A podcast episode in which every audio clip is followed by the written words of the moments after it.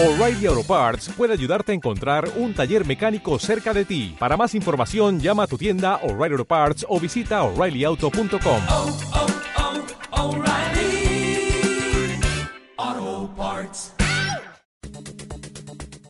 Y otra super sorpresa que traemos hoy es al increíble y único Riotaro61. ¿Cómo estás, Río? Hola gente, ¿qué tal estáis? La verdad contento de estar aquí de nuevo otra vez con todos vosotros y, y bueno, ya vamos con otro jueguecito más. Sí, además un clasicazo mm, de los tuyos, de esos que muchos seguramente no hayan jugado por edad, pero que deberían hacerlo con cualquier emulador que puedan.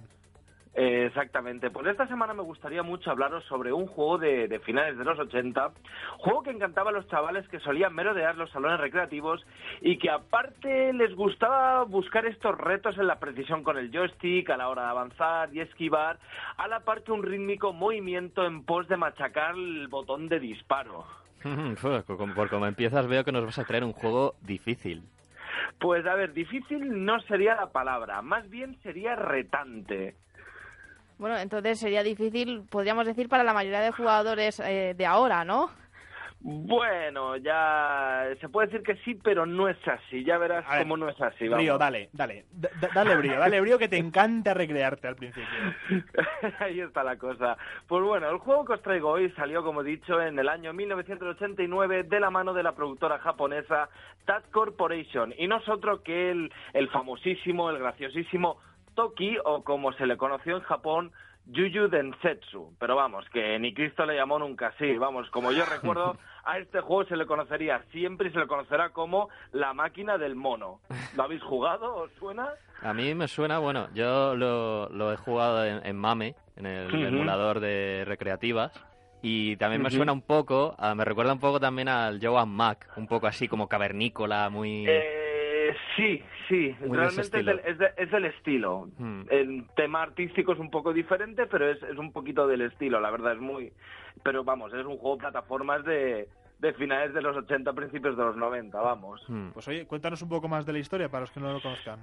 Pues mira, la historia nos habla de Toki, que es un tarzanesco personaje que se dedicaba a viajar de Eliana a Eliana por la selva, además de retozar siempre que pudiera con su prometida Mijo, eh, pues en lo más recóndito de una isla perdida en los mares del sur.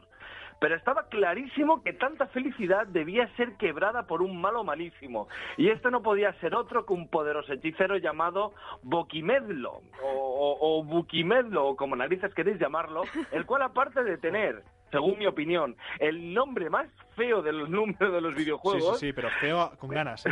O sea, con muchas ganas.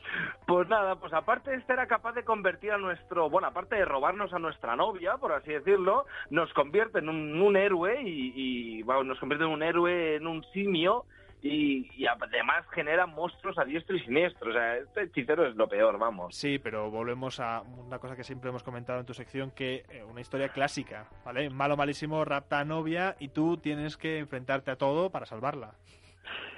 ¿Qué puedo decir? Es que es un recurso bonito y eficiente, vamos. ¿O no te gustaría a ti que te salvara de las garras de un hechicero llamado Boquimedlo o algo así? ¿No ver, te gustaría? A ver, si tú me salvas, yo, yo me dejo salvar por ti, por quien sea. Me igual- aunque sí, si es Boquimetlo, por favor, sálvame rápido, porque o sea, tiene una pinta de que pronunciará su nombre y escupirá encima mío, ¿sabes? O sea, yo no sé si lo pronuncio bien o lo pronuncio mal, pero vamos. Es que yo, yo- yo creo que no hay manera de pronunciar bien. Pero es como tienes lo un del, arte, tienes un arte. es como lo del Yoka Laile ahora. Es un, es un nombre para malo de, de juego de miedo. Sí. Pues casi, casi, casi, casi, en plan como el chulú o algo así por el estilo, vamos. o sacado de Lovecraft. Pero, oye, Río, cuéntanos un poco también de las mecánicas. Correcto, prosigamos. Mira, contaba que nuestro personaje Toki había sido convertido en un simio peludo, pero afortunadamente este podía escupir bolas eh, de, de la boca, como escupía bolas, no sé si eran escupitajos o lo que sea, pero tenían forma de bolas y, y hacían daño a los enemigos. Y esta sería nuestra principal arma a la hora de avanzar por los seis niveles que componían el juego. Al estilo de otras plataformas de acción como Ghost and Goblins, podíamos recoger otros tipos de armas, tales como una potente llamarada o proyectiles múltiples, los cuales, sin embargo, poseían una duración limitada. Incluso tenía ítems un tanto extraños con la ambientación que no pegaban ni con cola, pero eran divertidos, como un casco de fútbol americano que nos daba inmunidad o unas zapatillas que nos permitían saltar mucho más alto. Hombre, a ver, pegar, pegar. No. Hombre, pegar no pega ni con cola, pero... No, pero, Pero bueno, a ver, eh, sigue dando, si- sigue contándonos porque tendrá su punto interesante. Bueno, sí, el juego, como dije al principio, fue desarrollado por la, por la compañía Tab Corporation, responsable de, si no sé si las conocéis, de juegos como de shooters como Cabal o Mm. Blood Bros, que es un juego del cual quiero hablar en muy poco, ya que han- hace poco han sacado una especie como de reboot para las consolas actuales como mejorado, con online y demás, ya cuatro jugadores que estaba bastante bien. Pero bueno, esto quiere decir que esto, este tipo de, de compañía exhibió una dificultad tremenda capaz de vaciarnos los bolsillos o reventarnos la paciencia a una velocidad terminal. Pero bueno, bueno, bueno, pero a ver, ¿no decías que era un juego del todo difícil o...? No sé. Eh, es que no lo es. Eh, yo dije que era retante y de hecho el reto venía en que el mono se movía con exagerada lentitud, algo que nos exigía una precisión terrible a la hora de saltar o disparar a los enemigos. Había trampas del tipo de si destruyes esta, esta torreta pinchuda, saldrá un proyectil directo hacia el mono incauto. Y eso convertía al juego en un verdadero juego de ensayo y error. Claro, estar a precio de oro. A diferencia también del juego de Sir Arthur, Aquí con un toque significaba la muerte inmediata, a menos que capturásemos el ítem del casco de fútbol americano, lo cual nos proporcionaba por tiempo limitado un pequeño margen de error. Bueno, pero ahora, eh, gracias a la época en la que vivimos, con los emuladores no tenemos el problema de quedarnos sin un duro y poder jugar este juego, ¿no?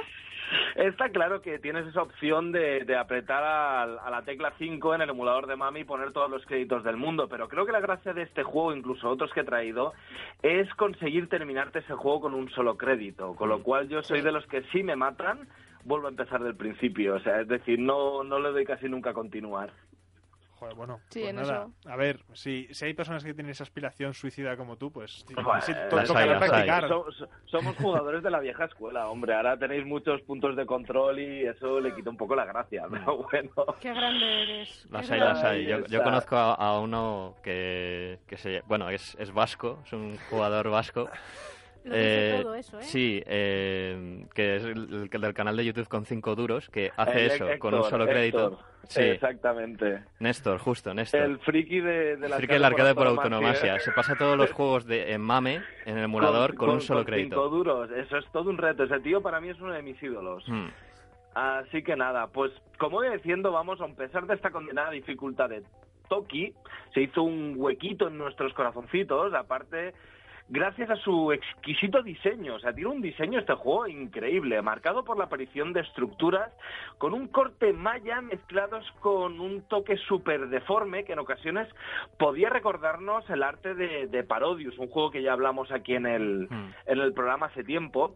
Y es que Toki podía considerarse en ocasiones como una parodia del género, un juego que deformaba al héroe musculoso que se esperaba y lo sustituía por un mono ciertamente torpe, eh, eso sí, con dos pelotas. Pues sí. Pues oye, aquí tenemos a nuestro Quijote de los héroes, de los héroes plataformeros.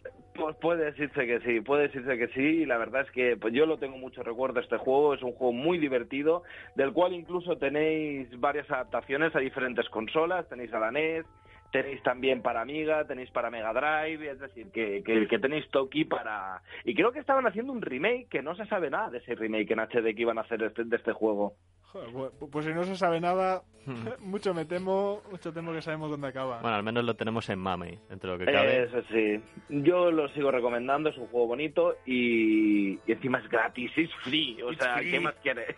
¿Qué más queréis, hombre? Pues oye, Río, muchísimas gracias por traer este juegazo, este clásico, pues que ya nos has Ujú. recomendado tú que lo juguemos a una sola vida, no sé cuántos se atreverán, pero bueno, no, una sola vida no, con un crédito. Con un crédito. O sea, tiene- tienes tres vidas y a lo mejor puedes incluso por puntos que te den alguna más, pero júgalo con, con un crédito solo. Que te matan, vuelve a empezarlo. Y así es como se hacen los jugadores duros, de verdad, hombre. muy bien. Qué grande Me- eres. me en gusta esa- serio. esa- esa ¿Cómo- exhortación. ¿Cómo, cómo te admiro, tío?